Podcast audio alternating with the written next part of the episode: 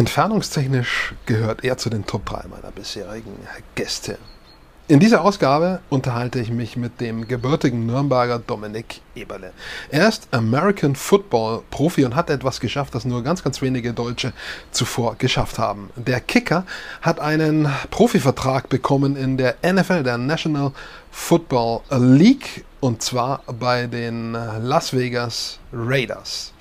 Ich spreche mit Dominik über American Football, darüber, wie alles kam und auch darüber, wo man das Ei am besten trifft, damit es so fliegt, wie man es gerne möchte und nicht irgendwie anders. Und ich spreche mit ihm auch darüber, wie es so ist, wenn zigtausende Augen auf einen selbst gerichtet sind in der möglicherweise entscheidenden Aktion. Viel Spaß beim Zusehen und Zuhören. Allererste Frage: Wie viele deutsche NFL-Kicker gibt es? Ähm, der einzige bist du, glaube ich, nicht, oder doch? Ich, es gab, ich glaube, Uwe van irgendwas mal äh, in den 80ern ich glaube, da war einer noch vor mir und ich glaube, das sind drei oder vier insgesamt äh, deutsche NFL-Kicker. Jetzt habe ich natürlich gleich äh, so ein Ding gebaut, äh, wo du merkst, okay, vielleicht hat der Mann doch nicht so viel Ahnung von American Football. Ich habe gesagt Kicker. Ich meine natürlich grundsätzlich erstmal Spieler. Wie viele NFL, deutsche NFL-Spieler gibt es, dass du Kicker bist? Da kommen wir noch drauf. Das ist sozusagen deine Position, deine Aufgabe äh, on the field, sozusagen on the pitch. Ähm, aber äh, wie viele Spieler generell, äh, auch in anderen Positionen, hat es gegeben, Deutsche oder gibt es? Äh, es gibt momentan, ich glaube, vier aktive Deutsche mit einem Österreicher und ich glaube, dann es steht noch mal einer von Arkansas State, ein Deutscher im Draft wie dieses Jahr auch. Also daran kann man schon sehen, äh, was du geleistet hast, äh, dass du da drüben drauf und dran bist, dich durchzusetzen. Am College, wo du warst, Utah State, da hast du es schon geschafft. Jetzt kam für dich der nächste Schritt in die NFL tatsächlich. Du bist bei den, einen Vertrag bei den Las Vegas Raiders. Äh, und ja, ich glaube, die kennt man selbst in Europa. Also die hast du vielleicht schon gekannt, bevor du mit 14 in die Staaten bist, oder wusstest du da noch nicht, wer die Raiders sind? nee, um ehrlich zu sein, ich habe keine Ahnung von NFL Football gehabt, vor dem ich nach Amerika gezogen bin. Also ich habe College Football noch nicht mal gekannt. Ich, wenn, wenn ich 13 war, mich hätte einer fragen können, hey, äh, was ist dein Lieblings-NFL-Team? Und ich hätte gesagt, ich kenne kein einziges. So kann das Leben spielen. Äh, sehr, sehr interessant. Du kommst aus Nürnberg. Du bist oder wirst in diesem Jahr 25. Du bist mit 14 in die, in die Staaten mit deinen Eltern ähm, Erstmal die Frage, warum sind deine Eltern äh, in die Staaten damals, dass du dann mit 14 Jahren mitgehst als Sohn? Das ist ja irgendwie klar. Meine Mutter ist halb amerikanisch, halb mexikanisch, aber sie ist dann in der USA, also in Kalifornien aufgewachsen, hat dort ihre Familie, dort waren meine Großeltern und allem. Und wegen dem Alter von ihrer Seite von der Familie war es halt auch eine Entscheidung, okay, wir müssen uns mehr um die Oma ein bisschen pflegen, müssen sie sein, weil man auch ein Angebot wieder hatte mit oder durch Kühne und Nagel damals von Nürnberg nach Kalifornien vielleicht zu ziehen. Da, da, hat es einfach Sinn gemacht, dass wir als Familie gesagt haben, okay, wir, wir machen den Umzug von kleinem Großhaslach, Nähe von Nürnberg, nach schönem äh, Redondo Beach, Kalifornien. Also am Ende konnte ich mich nicht beschweren, dass wir genau am Strand waren, aber äh, der Umzug war schon äh, ein bisschen schwierig am Anfang. Und du bist wie ein, sagen wir mal, relativ normaler Junge, der in Nürnberg groß geworden ist. Äh, hast du dich für Fußball interessiert und da, äh, gut, bleibt jetzt nicht so viel anderes als der Club. Natürlich, ey, erster FC Nürnberg. Schwarz und Rot, das, das sind die besten Farben, die es gibt. Du warst da direkt, glaube ich, mit fünf, sechs Jahren warst du das erste Mal da mit deinem Dad. Äh, hast du da noch konkrete Erinnerungen dran an ein bestimmtes Spiel, an bestimmte Torschützen, äh, Mannschaftsmitglieder? Natürlich. Im, Im allerersten Spiel, ich glaube, das war der 33. Spieltag, waren wir zu Hause gegen Leverkusen, als die damals versucht, die Meisterschaft zu gewinnen.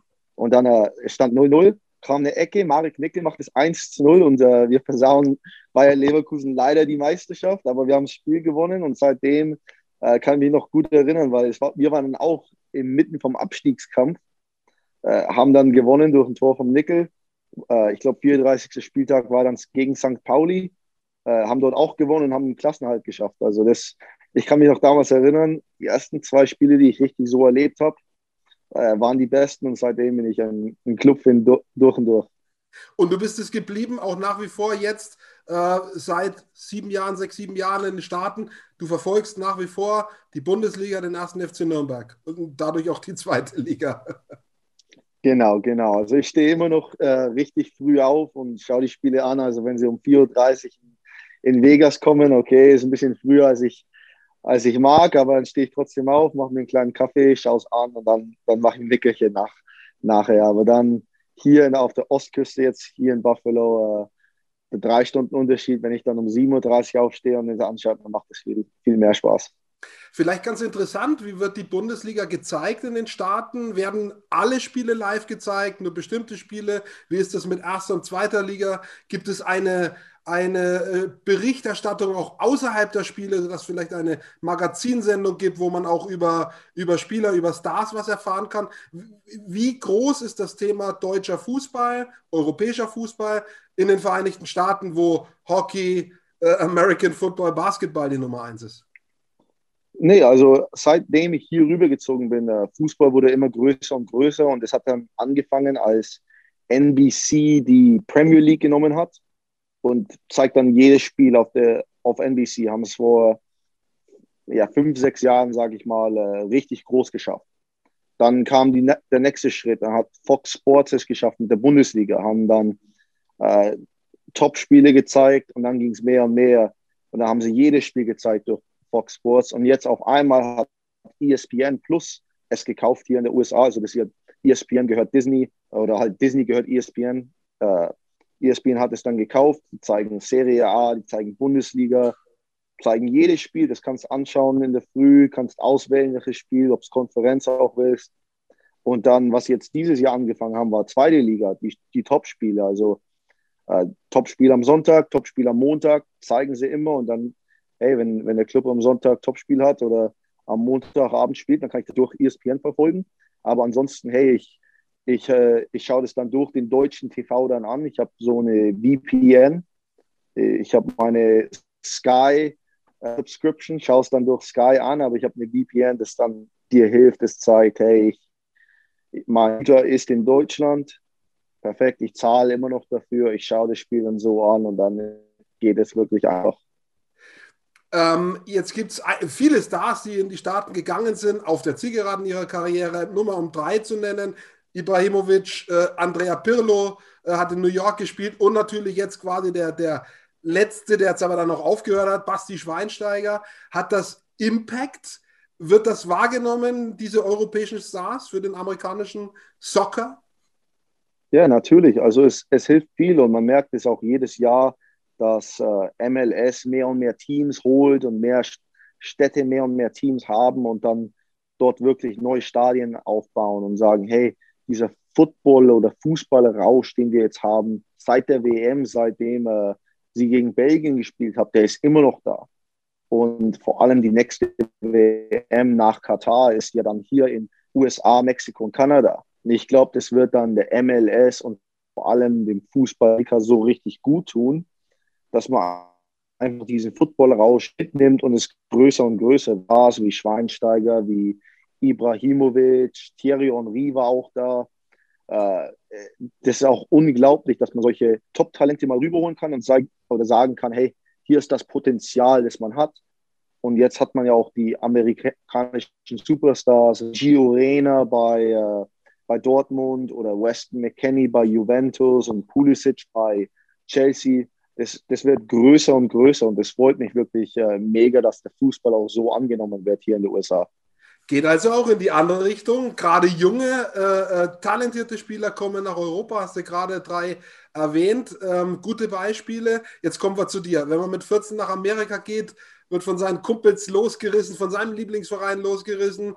Äh, warst du da auch mal, ihr seid, glaube ich, erste Station LA, äh, warst du da auch mal im Bett, hast du eine Runde geheult?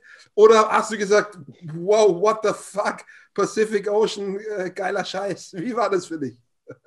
nee, mir, mir hat das richtig gefallen. Also, ja, natürlich, es war schwierig, man muss neue Freunde machen. Äh, der Sport, der Fußball war anders, weil ich kann mich damals erinnern, ich habe für LA Galaxy äh, Probe gemacht und dann haben sie gesagt, hey, du musst aber so viel Geld bezahlen, um dort mitzuspielen. Und mir hat es dann einfach nicht gefallen, der, der Fußball so viel wie in Deutschland, wo ich dann mit meinen Kumpels es machen kann, sondern hier ist wirklich alles um Geld gewesen. Und dann habe ich gesagt, nee, dann, äh, dann, dann schaue ich mal an, was es anderes noch gibt. Ich wollte eigentlich immer Hockey spielen, also äh, vor der Dreiseitel der MVP würde und so, dachte ich auch immer, hey, ich, ich könnte Hockey vielleicht mal anfangen. Aber nein, ich habe mich dann entschieden, hey, mein Kumpel hat mir das gesagt, fang doch mal mit Football an und dann, dann habe ich das mit dem Kicken angefangen. Äh, ich habe dann auch mal ein bisschen Free Safety gespielt, aber äh, das misslang dann, nachdem ich mir den Arm habe. Aber ansonsten äh, ging es dann wirklich nur aufs Kicken und Football hat mir halt richtig gefallen und diese Brotherhood, die man immer davon hört, äh, das war das Beste. Ähm, das Sportsystem in Amerika funktioniert ja ganz anders als bei uns. Bei uns gibt es die Vereine, äh, gut, dann Verbände, aber wenn man spielen will, geht man in den Verein.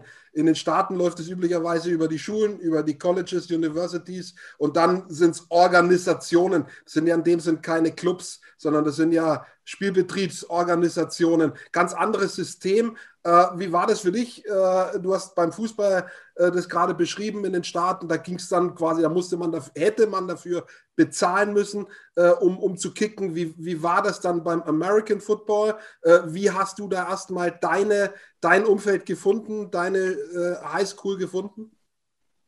Ja, also die Highschool, man geht ja eigentlich einfach in der nächsten Highschool, von wo man lebt. Also das ist dann wirklich so eine Begrenzung von wenn ich in Redondo Beach lebe, die einzige Highschool, die wir haben in Redondo Beach, ist Redondo High School. Dann nicht nach Palos Verdes gehen, wo die nächste Highschool war, und dort äh, zum Team gehen. Nee, es, es wird begrenzt, wo man lebt. Und natürlich, äh, es gibt dann äh, Sachen die, oder Ausnahmen, die man machen kann, wenn zum Beispiel deine Mutter und dein Vater dort arbeiten und so und du lebst zwar in einer anderen Stadt oder in einer anderen Umgebung, aber beide deine Eltern ar äh, arbeiten in der Highschool dort in Redondo hey, dann, dann darfst du auch nach Redondo, dann können sie dich auch immer zur Arbeit nehmen und zur Highschool. Da, da gab es schon einige Ausnahmen, aber ansonsten ist es wirklich, wo man am nächsten lebt, dort geht man auch hin. War bei dir dann auch so und als das zu Ende war, kam dann äh, Utah State und da war es dann sicher schon anders. Ich, du hast dich da beworben oder, oder haben die dich gescoutet? Wie war das? Ja, also für mich war das so, ich habe in der Highschool gut gespielt. Äh, man schickt dann sein Highlight-Tape, also jeder hat sein eigenes Highlight-Tape und man schickt es dann an all diese Coaches überhaupt in der ganzen Nation.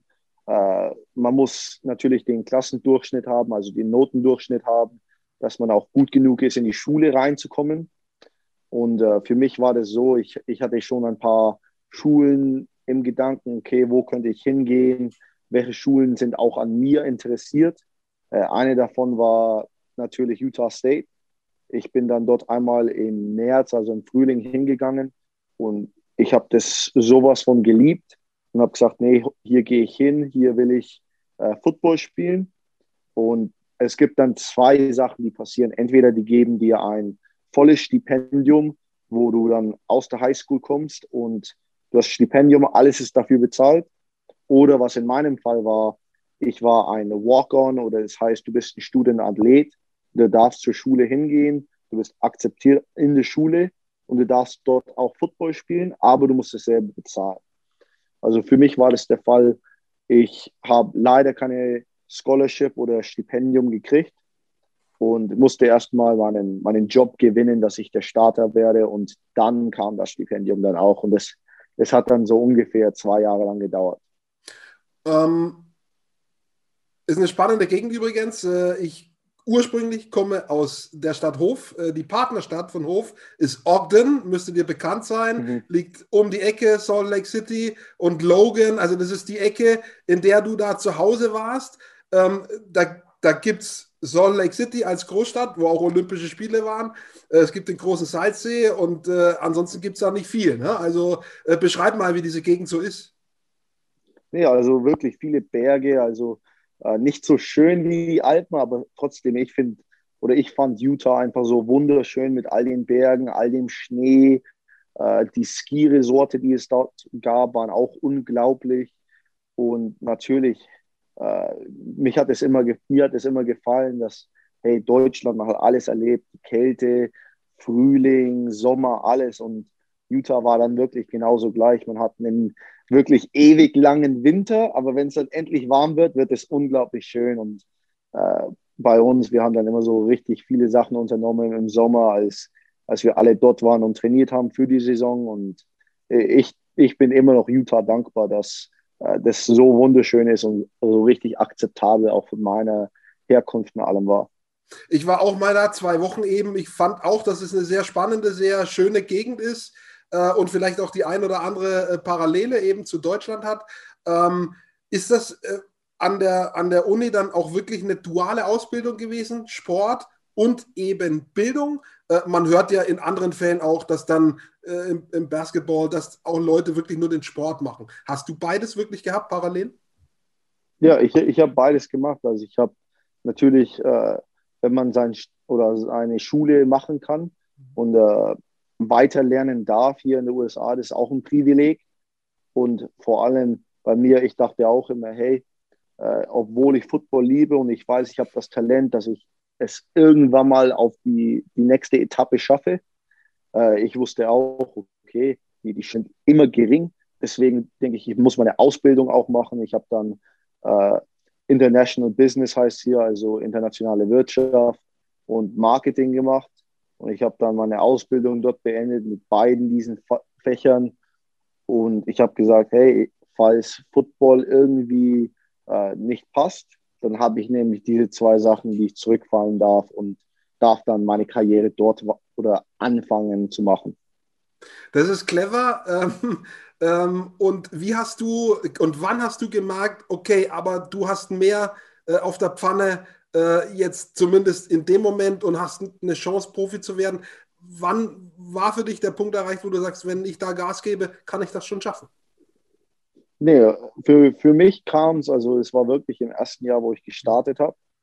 Äh, ich ich habe eine richtig gute Saison, minus ein Spiel, wo ich wirklich überhaupt nicht gut gekickt habe. Äh, ich habe die ganze Saison eine unglaubliche Saison gehabt, war einer von den drei Finalisten für, für diesen Kicking Award, den es damals gab. Und ich dachte schon sofort, als ich dort angekommen bin, äh, hey, ich, ich habe das Potenzial, auf die nächste Etappe zu schaffen, weil genau was witzig war, war vor mir war der Senior, der Daniel Carlson, war einer von den anderen drei und er wurde gedraftet. Der, der Junior, der da war, ist der Matt Gay, der jetzt bei den Rams war, von den, ich war da als Sophomore, als, als Jüngling dort mit diesen anderen zwei, von denen ich auch mega Respekt hatte. Äh, und ich habe dann schon anerkannt, hey, ich, ich habe das Potenzial, wenn ich es wirklich so richtig weiter trainiere und die richtige Mentalität habe, dass ich es auch auf diese nächste Etappe schaffen kann. Ähm, du bist Kicker, haben wir vorhin gesagt. Beschreib mal kurz jetzt, ich weiß nicht, äh, sagt dir Manfred Burgsmüller noch was? War mal Spieler bei Werder Bremen in der deutschen Bundesliga und ist dann mit über 40 Jahren Kicker geworden in der, in der, in der ähm, European Football League. Äh, die wurde ja damals versucht aufzubauen in den 90er Jahren. Dann hat er das noch zwei, drei Jahre sehr erfolgreich gemacht, tatsächlich. Und jetzt könnte man denken, naja, da geht man halt irgendwie auf das Feld äh, kickt den Ball äh, da über die Latte drüber und das war's dann. Äh, da muss man nicht viel trainieren. Das stimmt aber nicht. Erzähl uns mal, was du für einen Aufwand betreiben musst, äh, damit du das auch so kannst, wie du es kannst. Und du hast an der Utah State, hältst du einige Rekorde. Also du kannst das richtig gut. Äh, was muss man dafür tun? nee, und, und vor allem, das ist so wie Golf. Also ich, ich vergleiche es immer wie Golf. Man kann es für Jahre lang spielen, aber jedes Spiel, das du dann spielst im Golf, ist anders. Und vor allem beim, beim Kicken ist es so, na, natürlich, man, man kann im Regen spielen, natürlich fliegt der Ball nicht genauso gleich oder im Wind. Jetzt muss man den Wind richtig einschätzen, dass du den Ball immer noch durch dieses gleiche Ziel schießen kannst. Und für mich, das war dann auch immer so, okay, als Kicker ist es nicht nur, dass du zwischen die Stangen triffst, äh, sondern auch bei Kickoffs, dass du den Ball äh, zu anderen Positionen kicken kannst oder nach links, nach rechts, durch die Mitte, richtig hoch, sodass der Ball richtig lange in der Luft ist oder einfach durch die Endzone, dass die überhaupt keinen Return haben. Es gibt dann wirklich so viele andere Kicks, die man trainieren kann und muss. Und dann Onside-Kicks zum Beispiel auch. Aber am Ende des Tages, du musst dann wirklich top fit sein eigentlich als Athlet auch und diese athletischen Qualitäten haben, dass du das auf Dauer schaffen kannst. Und natürlich beim Kicken, das ist dann auch so in die Art wie beim Pitching von Baseball, das ist ja die einzige Motion, die du immer machen musst und immer machen musst. Und deswegen sieht man dann auch mehr Verletzungen über Dauer. Oder wenn du als Kicker jetzt zum Beispiel mal äh, einen Leistungsbruch hast oder so, dann ist das ja schon was, das deine Karriere verhindern könnte in, in der Zukunft. Und deswegen sagt man als Kicker, nee, ich muss mich auch richtig trainieren, dass solche Dinge nicht passieren. Kannst du mir mal beschreiben, als jemand, der nie gegen ein Ei, gegen ein Football gekickt hat, wo muss ich das Ei treffen, damit es einen Spin kriegt, FE kriegt, äh, weiterfliegt, weniger weit fliegt? Kannst du mir ungefähr beschreiben, wo ich das Spielgerät treffen muss und vielleicht mit welcher Stärke? Ja, also es, es klingt einfacher, wenn man es so sagt aber okay, ich, ich mache mal meinen besten Versuch, dass ich das so beschreiben kann. Aber man hört ja immer Laces out, also die Laces will man ja äh, dann zu, zu den Stangen haben, dass man den Ball richtig treffen darf. Aber ungefähr, wenn du dir dann diese Laces anschaust, du willst den Ball genau unter den Laces treffen oder in diesem unteren Drittel, dass du den Ball wirklich so anlupfst, wie beim Fußball ein Lupfer, dass du den Ball so richtig triffst, dass der dann hochgeht und dann kriegt er diesen Backspin dann auch. Natürlich, es gibt verschiedene Techniken, dass man auch so einen Flatterball machen kann oder den Ball niedriger schießen kann, dass der Wind den nicht so richtig berührt oder dass man einfach äh, weitere Distanz daraus kriegt. Verschiedene Kickarten auch dann, aber im äh, Konzept, man versucht diesen unteren Drittel zu treffen, genau auf diesen Sweet Spot, und äh, lupft ihn dann oder man versucht ihn dann so anzulupfen, dass der Ball dann auch höher geht. Du hast selbst früher in Nürnberg Fußball gespielt. Ist es schwieriger, den Ball anzudrehen im Fußball und in den Winkel reinzuschießen oder auf eine der von dir jetzt gerade beschriebenen Arten äh, den Football zu treffen? Was ist schwieriger? Kann man das sagen oder ist es, kann man nicht sagen, was schwieriger ist? Nee, also beides ist schon schwierig. Also wenn man sagen kann, ja, ich, ich kann den Ball in den Winkel 100 Mal rein äh, treffen, dann sagt einer, okay, ja, dann brauchst du 10.000 Versuche oder so. Aber im, im Prinzip, beides hat äh, ihre eigene Art von Schwierigkeiten.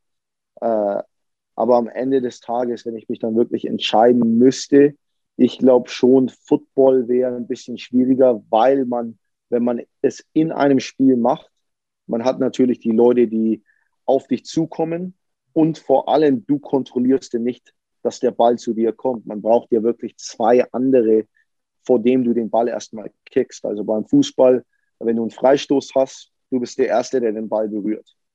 Beim Football, der Long Snapper fängt es dann an. Der Holder kriegt den Ball und fängt ihn und macht ihn dann auf diesen kleinen Spot, den du ihm gegeben hast. Und dann darfst du erst treffen. Also die ganze Operation, die dann äh, anfängt so mit Snapper, Holder und dann Kicker, ich glaube, das macht den Unterschied dann am Ende aus, äh, anstatt den Ball im Winkel, aber beide sind wirklich, wirklich schwierig. Und da bekommt es eine ganz eigene Dynamik auch durch diese mehreren Motions, die nicht nur du machst, sondern eben auch äh, die Kollegen, die den Ball dann zurechtlegen sozusagen. Ähm, eine Sache auch noch, du hast schon eben das Ziel getroffen zwischen die Stangen aus 76 oder über 70 Yards. Also ist ja quasi wie wenn ein Torwart vom 16er bis fast in den anderen 16er reinschlägt, nur mal um sich äh, im Fußball, nur mal um eine Vorstellung zu haben, wie weit das ist. Äh, ja, kann man mal machen, ne? Ja, nee, das, das, das gelingt gut. Also das war mein, mein weitester Field Goal, äh, den ich jemals geschafft habe. Also der, der Rekord von mir steht da immer noch, aber dann, dann schaust du dir andere an, wie zum Beispiel der Harrison Butker von den Kansas City Chiefs, der hat dann ein 77 Yard Field Goal gemacht im Training vom letzten Jahr. Und dann, dann schaut man sich das an und denkt sich einfach, ja, wer kann's, wer kann's? Kleine Battle nebenbei. Ähm, du hast gesagt, sehr erfolgreiche Zeit, Utah State. Kommen wir, kommen wir auf deine Karriere wieder zurück.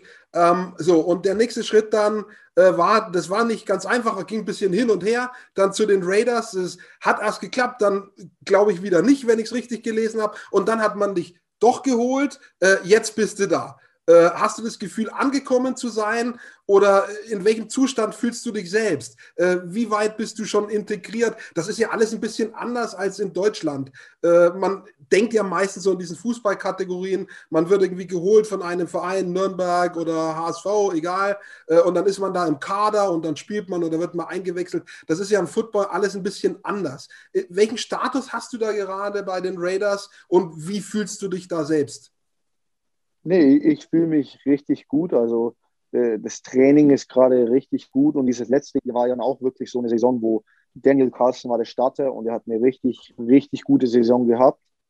Und ja, weil er so eine richtig gute Saison hatte, jedes Mal, wenn ich dann mit ihm trainieren durfte, also in der Woche, äh, und jedes Mal, wenn ich mit, mit ihm sprechen äh, oder gesprochen habe und dann einfach über Football geredet habe, das hat dann richtig Spaß gemacht, weil ich konnte es dann auch sehen. Er, er sagt mir jetzt hier eine Sache, die er macht im Training, wenn der Wind so auf diese Direktion ist oder wie er sich vorbereitet. Und natürlich, äh, wenn er es dann so sagt und dann im Spiel das dann auch alles so richtig macht und einfach seine Kicks macht äh, als Top-Mann, dann, dann fühlt man sich als Rookie das auch so, hey, hier ist einer vor mir, der wirklich dieses Leben dann auch lebt. Der, er sagt mir, hier sind seine äh, Tricks und seine Sachen, die er macht. Und ich nehme sie dann auch so auf, hey, er, er sagt mir das Richtige. Ja. Ich freue mich dann auch richtig für ihn. Also äh, vor drei Jahren waren wir dann auch ja äh, diese Finalisten. Äh, also ich habe dann immer schon Kontakt mit ihm gehabt seitdem. Und jetzt wurden wir dann Teammates, äh, richtig gut befreundet, auch noch durch das oder noch befreundet. Und jetzt heißt es, hey, Daniel hat eine richtig mega Saison. Er macht Vertragsverhandlungen jetzt selber äh, mit den Raiders, mit anderen Teams vielleicht. Ich weiß überhaupt nichts. Aber was ich weiß, ich kann mich nur auf diese Saison vorbereiten und auf die Preseason vorbereiten. Und wenn ich dort dann endlich spielen darf und dann zeigen darf, hier ist mein Talent, hier spiele ich, dann, dann kann ich mal schauen, äh, was passiert. Aber im generellen äh, Konzept würde ich dann sagen, dass ich das Ziel habe, einfach ein Starter zu werden. Und wo es dann auch ist, ist mir egal. Also das ist mein Hauptziel im Moment. Aber natürlich, mir würde das dann äh, richtig gefallen, bei den Raiders zu sein. Aber falls man andere Pläne hat für mich, dann, äh, dann muss ich das auch so annehmen. So ist diese Sportart dann auch manchmal, weil mit meinen Kollegen, also mit meinen Teamkollegen, bin ich allen mit jedem gut befreundet. Aber man hat ja dieses Management, das dann diese Entscheidungen für dich manchmal auch trifft. Was man auch immer berücksichtigen muss, die zumindest im äh, American Football Saison geht äh, eben quasi äh, im, im Herbst los und endet dann äh, Anfang Februar mit dem Super Bowl. Ähm, normal in Europa hat man ja auch immer irgendwie von Sommer bis Sommer im Kopf. Das ist ja auch ein bisschen anders eben du hattest einen Vertrag für die letzte Saison, hast jetzt einen Anschlussvertrag gekriegt. Das ist ja schon mal so ein Teilerfolg. Und äh, jetzt, wie stelle ich mir das vor? Wann kriegst du eine Chance, als Backup äh, äh, aufzutreten? Äh, muss zum Beispiel eben der, der vor dir steht, muss, müsste der sich verletzen, zum Beispiel? Ähm, was muss passieren, damit du zum Beispiel eine Chance kriegst, wenn er nicht den Verein verlässt?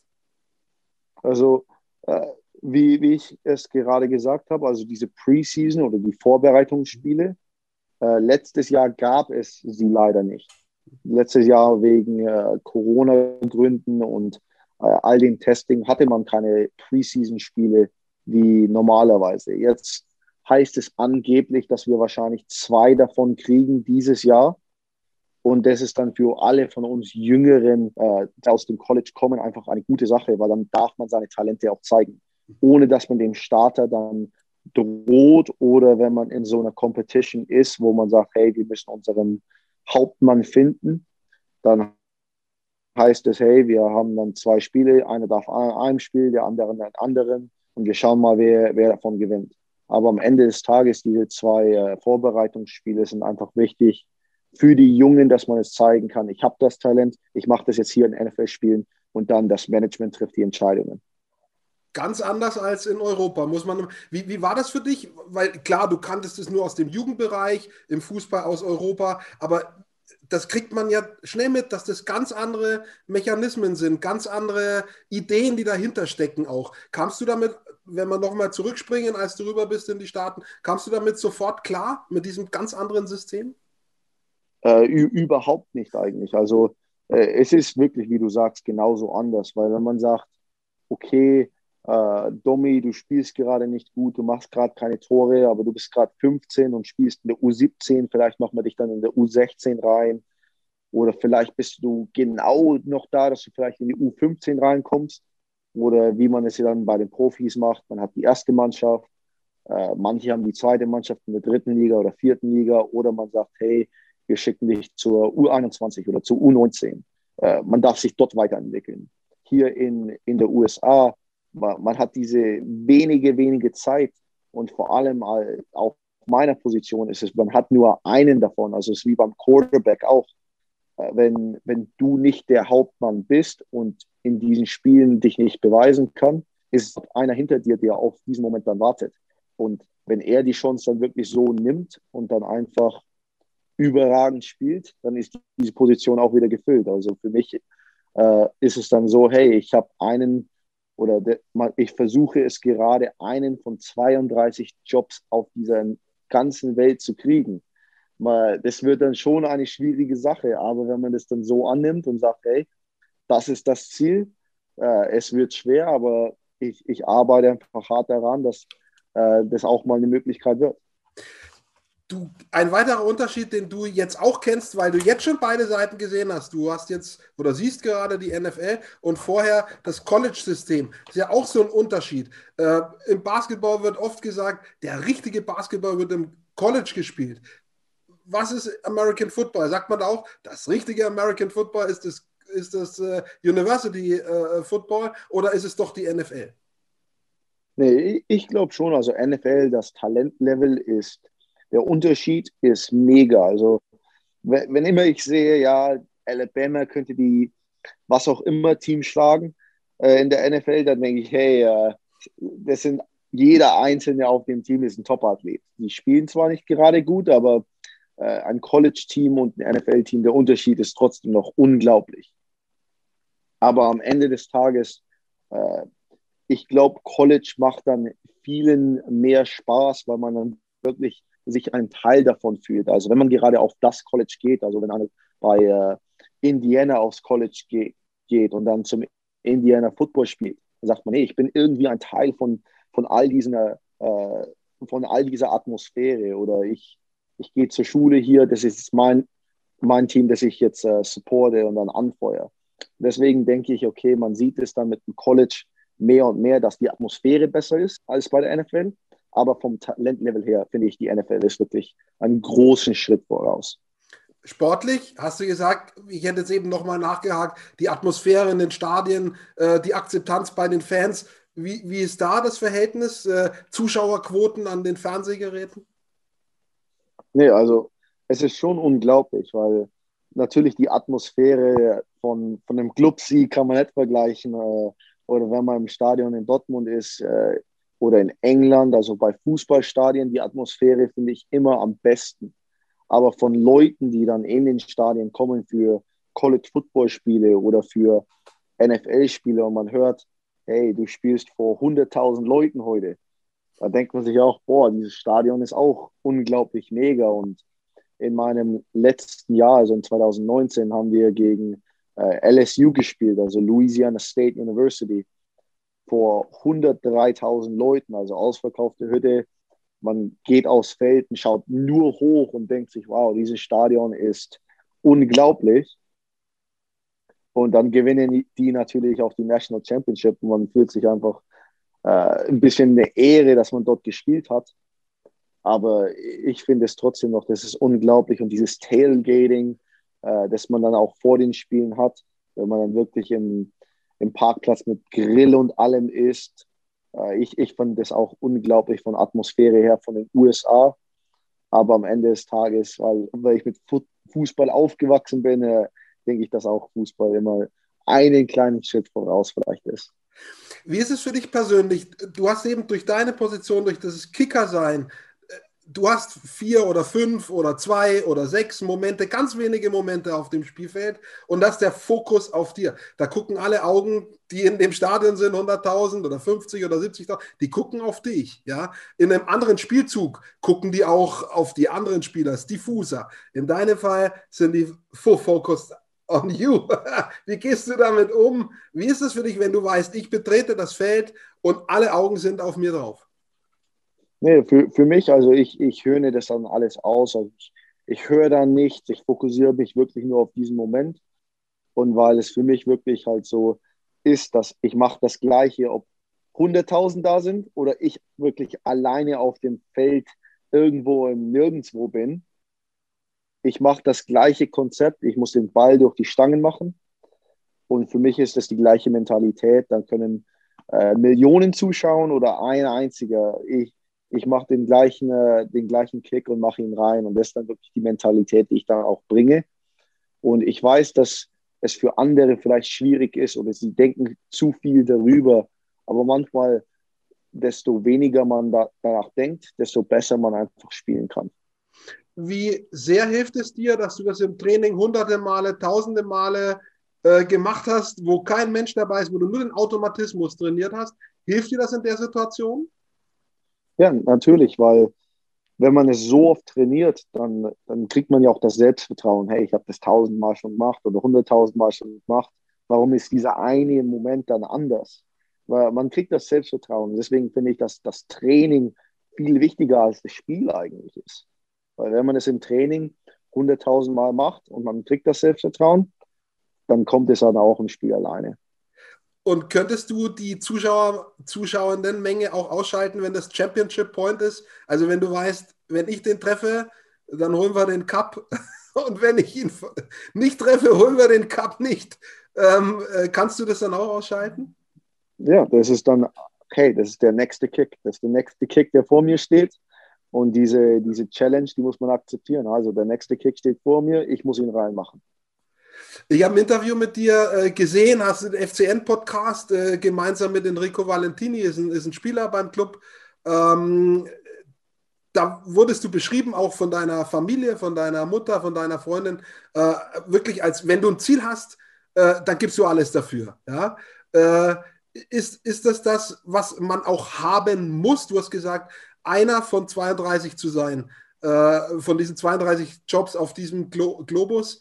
Äh, muss man so sein, damit man das schafft? Talent allein wird nicht reichen. Ja, natürlich. Und man, man merkt es sofort. Also es gibt so viele talentierte Spieler überall in der USA, im College, äh, wo man sagen kann, ja, er hat das Talent, aber seine Mentalität ist nicht da. Oder man hört es dann auch jedes Jahr, ein Spieler irgendwo hat das Megatalent, wird in der ersten Runde gedraftet, aber nach einem Jahr wurde er dann gecuttet oder nach zwei Jahren gecuttet und dann spielt er nie, niemals in der NFL mehr. Und manchmal vergisst man es so, dass es halt so eine, äh, eine Mega-Konkurrenz dann auch gibt, dass wenn du nicht das erreichen kannst, dann ist ein nächster dort, der das dann so fokussiert aufnimmt, dass, hey, das wird mein Job. Ich gebe dir den nicht zurück, weil wenn ich ihn dir zurückgebe, dann ist meine Familie nicht. Oder ich kriege kein Geld, um meine Familie zu füttern oder äh, meine Familie zu pflegen. Das ist dann wirklich so eine Konkurrenz, die man haben muss und sagt, hey, nee, ich, ich fokussiere mich nur auf das Ziel. Das ist wie beim Pferd vor dem Rennen. Man hat diese Blinders on und schaut einfach nur vor sich.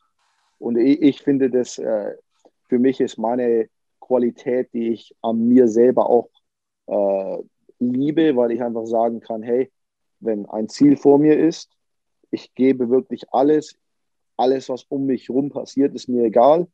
Ich will nur dieses Ziel erreichen. Ist das nur im Sport so oder zum Beispiel auch, wenn du Sonntag zu Hause vielleicht irgendwas grillst oder kochst oder vielleicht am Auto was schraubst, bist du auch in anderen Bereichen so ehrgeizig oder ist das wirklich nur auf den Sport?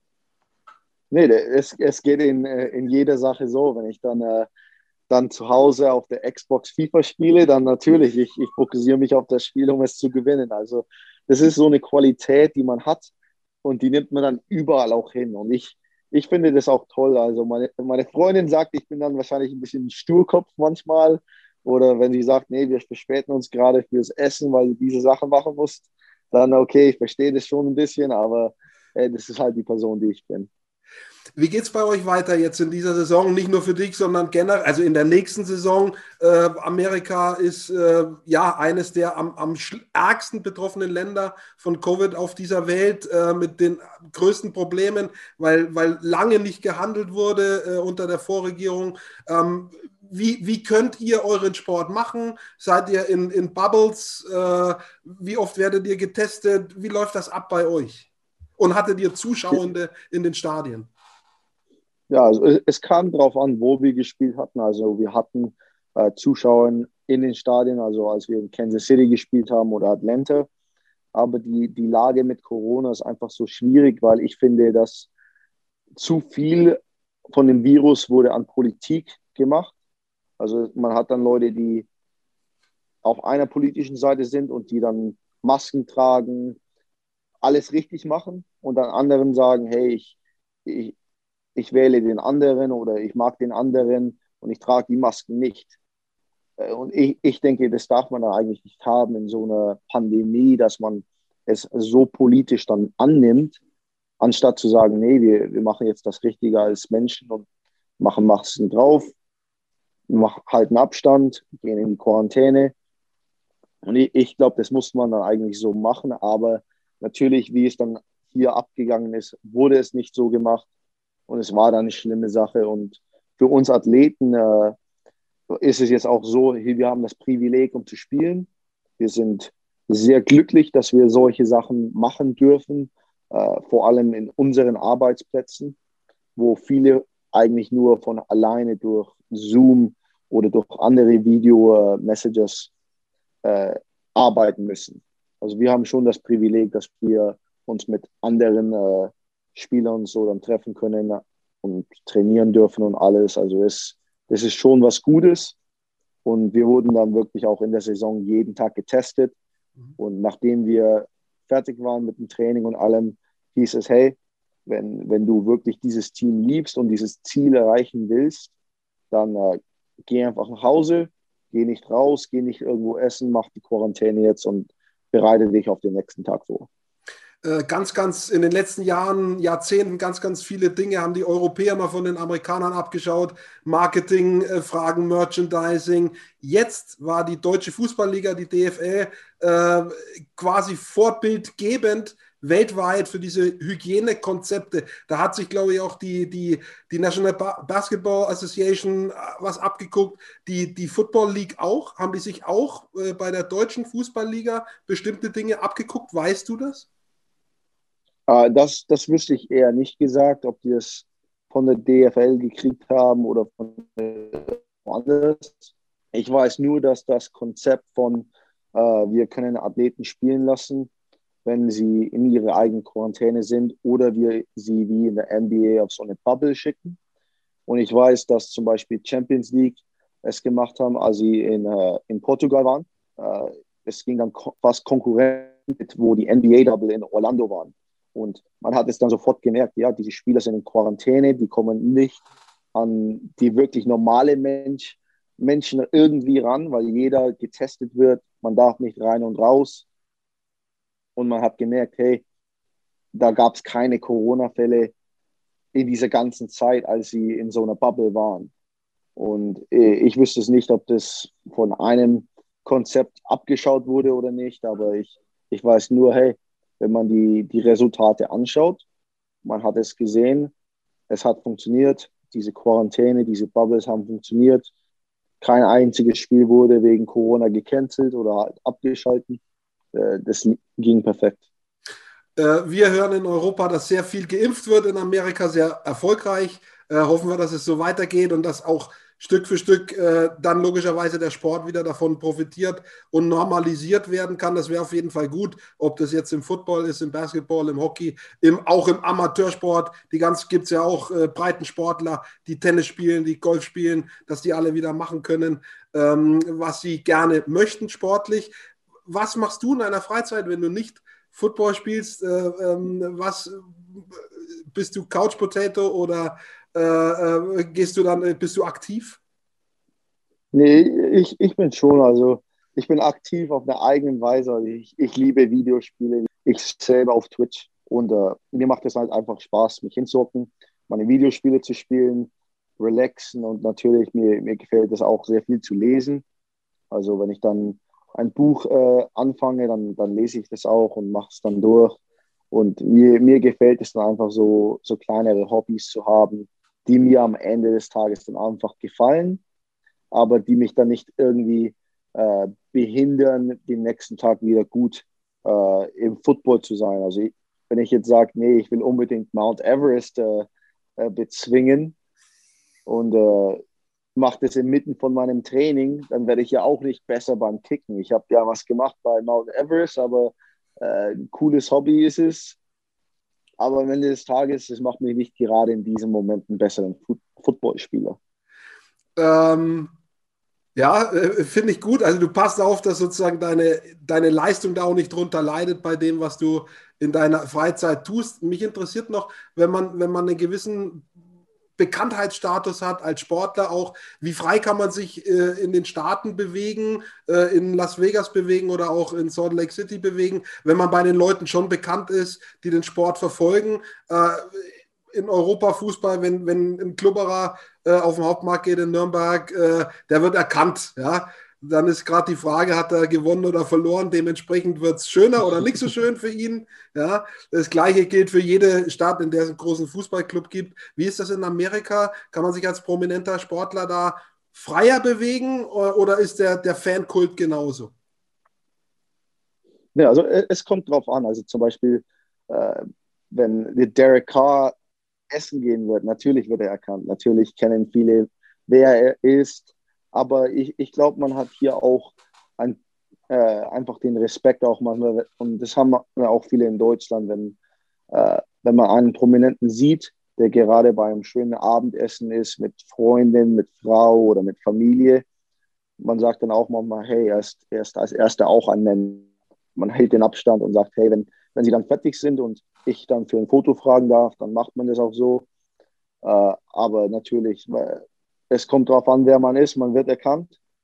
Äh, aber dann wirklich, es kommt dann darauf an, wie, wie viele Leute dich dann auch kennen. Also bei mir ist vielleicht fünfmal passiert, dass, dass einer wusste, hey, ja, diese, dieser kleine Bubele spielt, äh, spielt für die Raiders, aber äh, ansonsten ist es wirklich nur so, nee, Leute, Leute nehmen dich als Mensch erst an und dann, wenn man äh, mit ihnen spricht und dann in der Unterhaltung es irgendwie ankommt, dann sagen sie, okay, ja, macht, macht Sinn. Aber normalerweise, ich finde das schon cool, dass man als Mensch zuerst leben darf und nicht nur immer als Prominente irgendwie an, angeschaut wird. Wir werden das weiterverfolgen. Ich werde es weiterverfolgen. Wir sprechen in einiger Zeit nochmal, vielleicht nächstes Jahr oder übernächstes Jahr, wenn du dann äh, vielleicht sozusagen quasi die erste Wahl bist. Ganz, und dann schauen wir mal, ob sich die, nicht ein paar mehr Leute plötzlich erkennen. Und dann, schauen wir mal, schauen wir mal. mal. Dann schon sagen musste, hey, Moment mal, Freunde, ich will hier auch mal in Ruhe meine Pizza essen äh, in Las Vegas oder anderswo. Ähm, ich danke dir ganz herzlich für das total interessante Gespräch. Äh, ich habe sehr viel gelernt über American Football, wie man das Ei trifft. Ich werde es mal versuchen. Ich habe es tatsächlich noch nie gemacht. Äh, gefangen schon mal, mir hat schon mal einer zugeworfen, aber dagegen gekickt habe ich tatsächlich noch nie in meinem Leben.